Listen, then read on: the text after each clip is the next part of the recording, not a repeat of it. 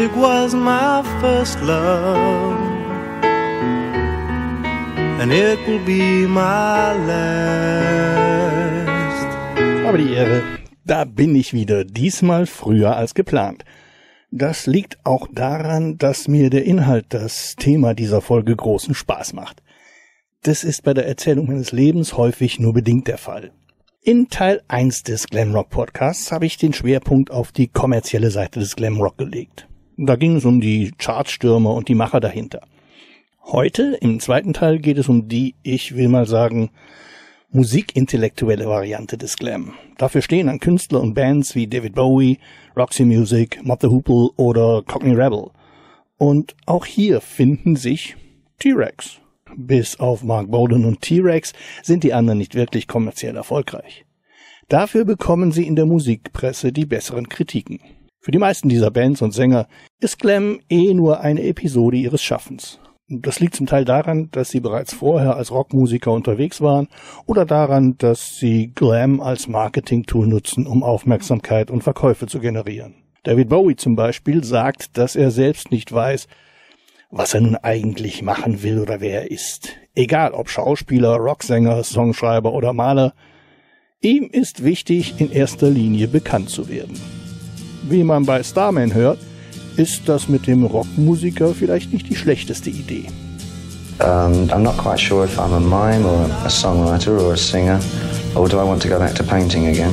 Why am I doing any of these things anyway? And I realized it was because I wanted to be well known. Didn't know what time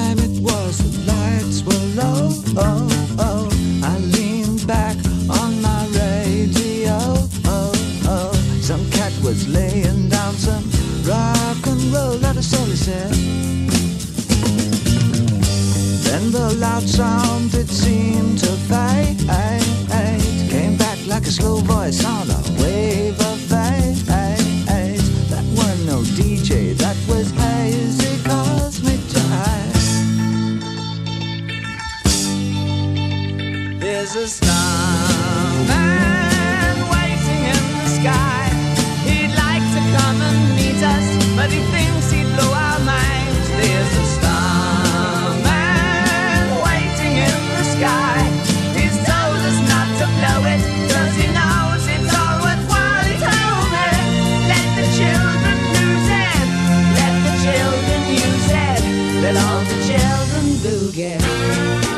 die meisten seiner Glamrock-Singles ist auch Starman kein großer Erfolg. So schafft es die Single in den US-Billboard-Charts gerade mal auf Platz 65 und in UK eine Woche lang immerhin auf Platz 10. Alles in allem eher überschaubar verglichen mit den Künstlern aus den Hitfabriken. Tatsächlich ist die erfolgreichste Single von David Bowie während der Glamrock-Ära das 1973 veröffentlichte Gene Genie. Dieser Song wird auch sein erster Top 40 Hit in Deutschland mit Platz 37. Immerhin, in UK geht Gene Genie bis auf Platz 2. Das soll aber auch die höchste Chartposition für David Bowie Songs zwischen 1970 und 1977 bleiben. Wenn du nun denkst, ja, der Bowie, der hat mit Abstand viel mehr Alben verkauft. Pustekuchen. Er schafft es zwischen 1970 und 1980 gerade mal mit einem Album in die deutschen Top 40. 1974 landet Diamond Dogs gerade mal auf Platz 40 und hält sich ganze vier Wochen in den deutschen Charts. Gut, das sieht in UK ganz anders aus. Da landen seine Alben regelmäßig in den Top 5, drei davon sogar auf Platz 1. Und in den USA wiederum eine Nummer 1 in den Albumcharts gelingt in, in den USA erst posthum. Kurz nach seinem Tod nimmt sein bis dahin letztes Album Blackstar am 18.01.2016 die Pole Position in den Billboard Charts ein. Nachdem es hier ja um die Glamrock-Ära geht, spiele ich jetzt mal den erfolgreichsten seiner Songs aus den frühen 70ern an. Gigi.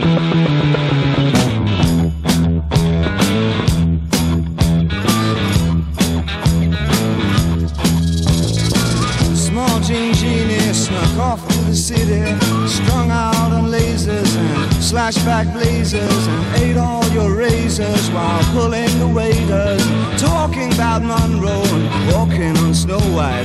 New York's a go-go and everything tastes nice. Poor little greenie. Ooh.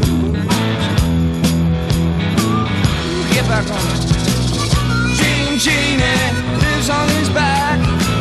The Gene Genie loves chimney stacks.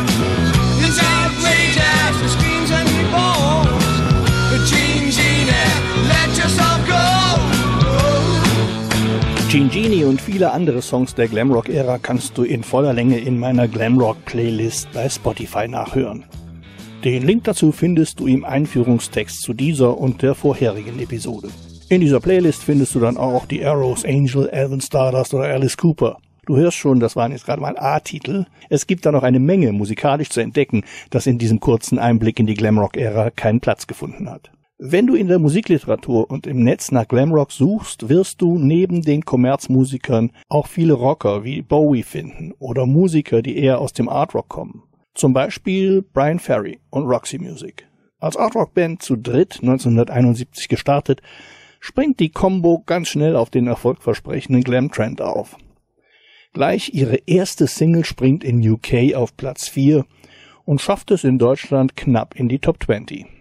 Ihre höchste Chartsnotierung bei uns in der ersten Hälfte der 70er. Brian Ferry hat mir mal erklärt, dass sie mit Virginia Plain zum ersten Mal versucht haben, ein breiteres Publikum zu erreichen, was ja auch gelingt.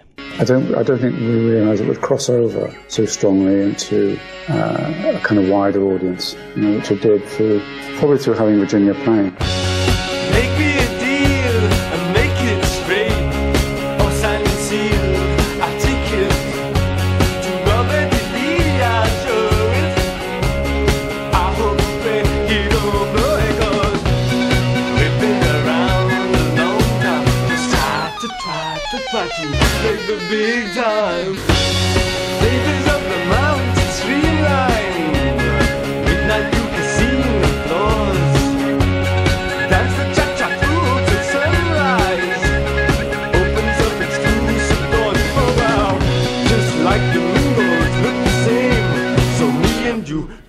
Two, got to search for something new. Bands wie The Faces, Rod Stewart, das Electric Light Orchestra, Wizard, Mott the Hoople oder Iggy Pop werden, je nachdem wen du fragst, unter dem Etikett Glam geführt. Ich habe dabei manchen eine eigene Meinung. Aber am Ende muss halt jeder für sich selbst entscheiden, wie er den Begriff Glamrock definiert. Als Entscheidungshilfe für dich habe ich hier mal ein paar dieser Songs zusammengefasst.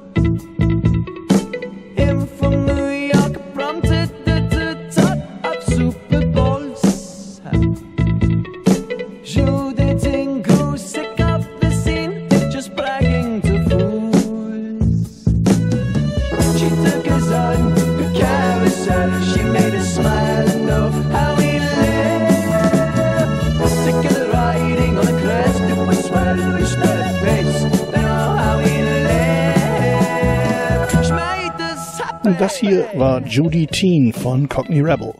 Mit Steve Harley und Cockney Rebel verhält es sich ähnlich wie mit Roxy Music.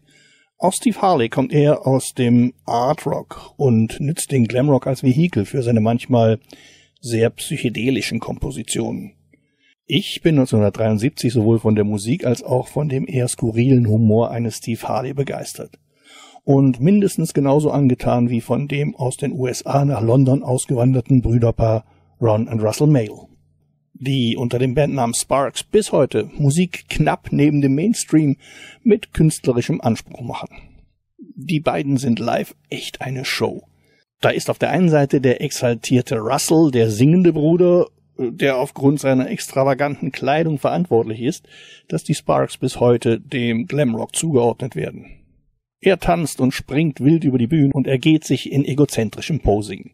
Während sein Bruder Ron am Keyboard mit seinem Chaplin-Schnurrbart nahezu stoisch die Tasten bearbeitet und dabei keine Miene verzieht. Die Brüder arbeiten neben ihrer Band übrigens auch als Schauspieler, was ihnen wichtig ist, wie Ron bereits 1974 erklärt. So an acting role that, that didn't involve any any music on our part. We'd like to really keep Sparks as a separate entity and then have a, an acting side as a separate entity.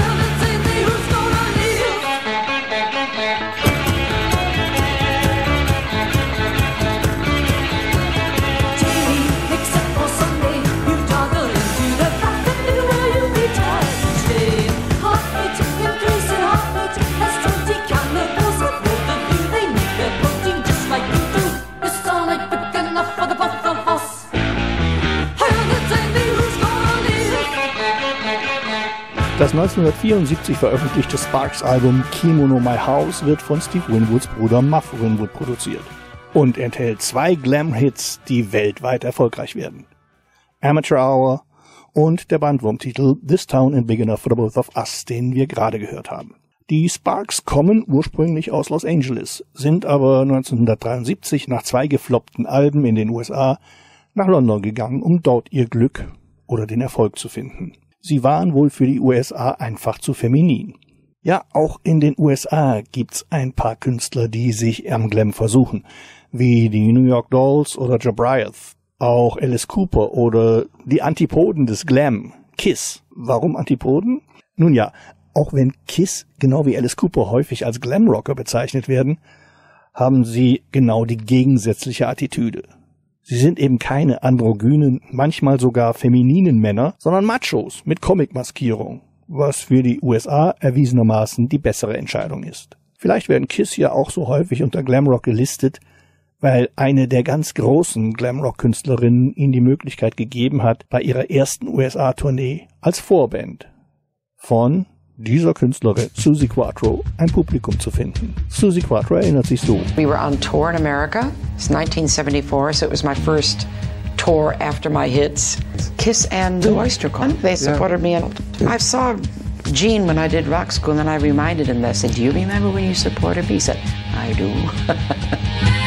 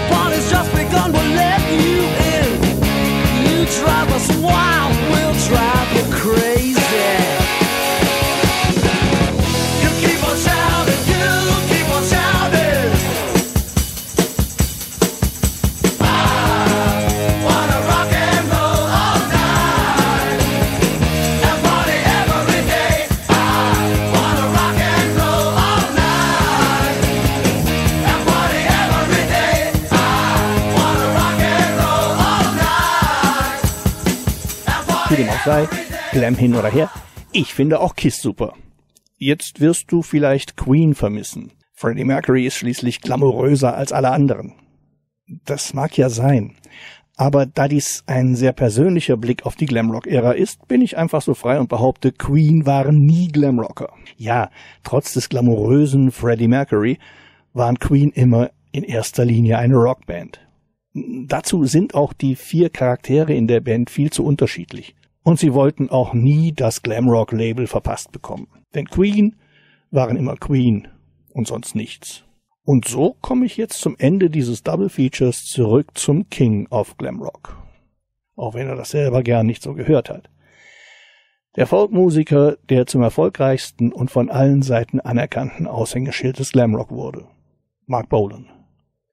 1974 erklärt er in einem BBC-Interview, dass er nicht von dieser Marketingmasche der Musikindustrie, die Glamrock heißt, auch wenn er diesen selbst nicht verdammt, vereinnahmt werden will. Da gehe es nur noch um das richtige Make-up und goldene Jacken, weil das angeblich funky sei.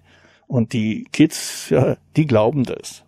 Mit dem Album Singaloy and the Hidden Riders of Tomorrow, schon der ellenlange Titel ist ein Verweis auf seine ersten vom Glam noch unberührten Alben, ist das quasi sein Abschied vom Glamrock. Und so beende ich meinen kleinen Rückblick auf die Glamrock-Ära, die meine frühe Jugend geprägt hat, mit den Worten von Mark Bolan und seinem musikalischen Abgesang auf den Glamrock. Übrigens, wenn du zu den Mark Bolan-Fans gehörst, gilt, was für alle Marvel-Filme gilt.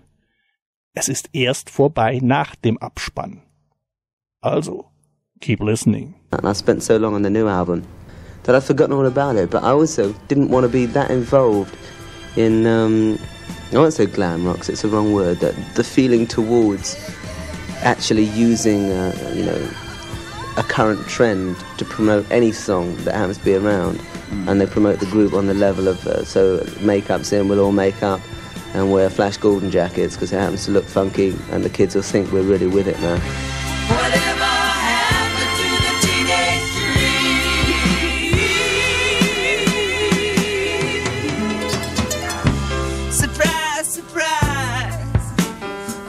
My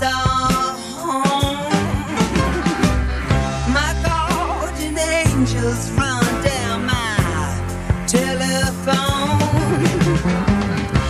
The heat's on, mister. Can't you hear them scream?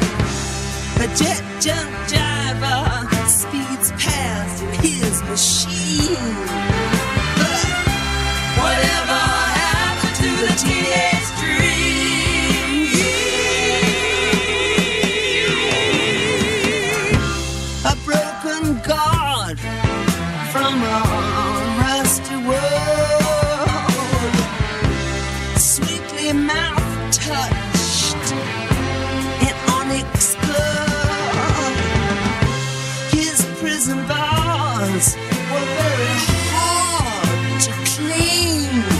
But whatever happened to the?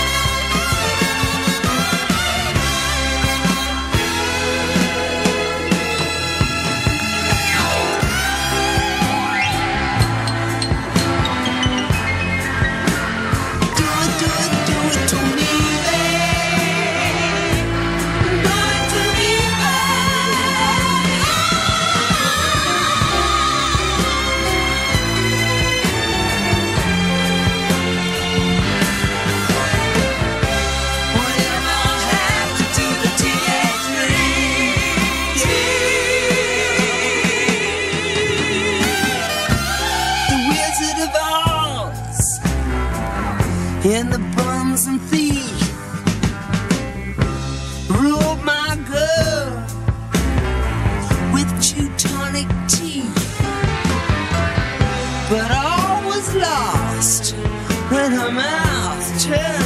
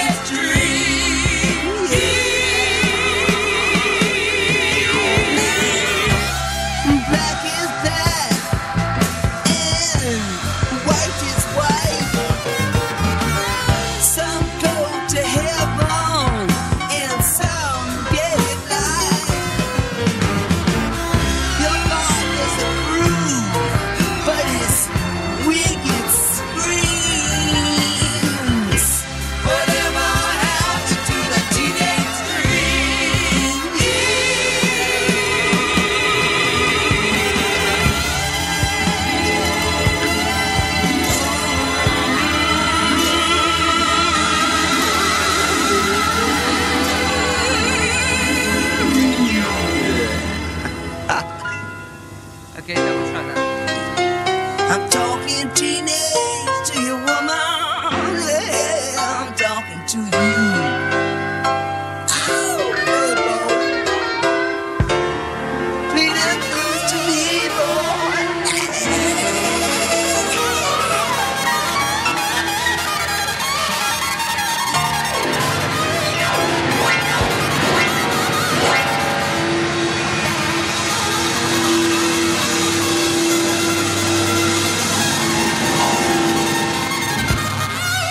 Hello, babes. This is Mark Bolan, um, and I'd like to thank you for a really fine year. We've had a really good time, been everywhere, and um, expect you've had a good time yourselves.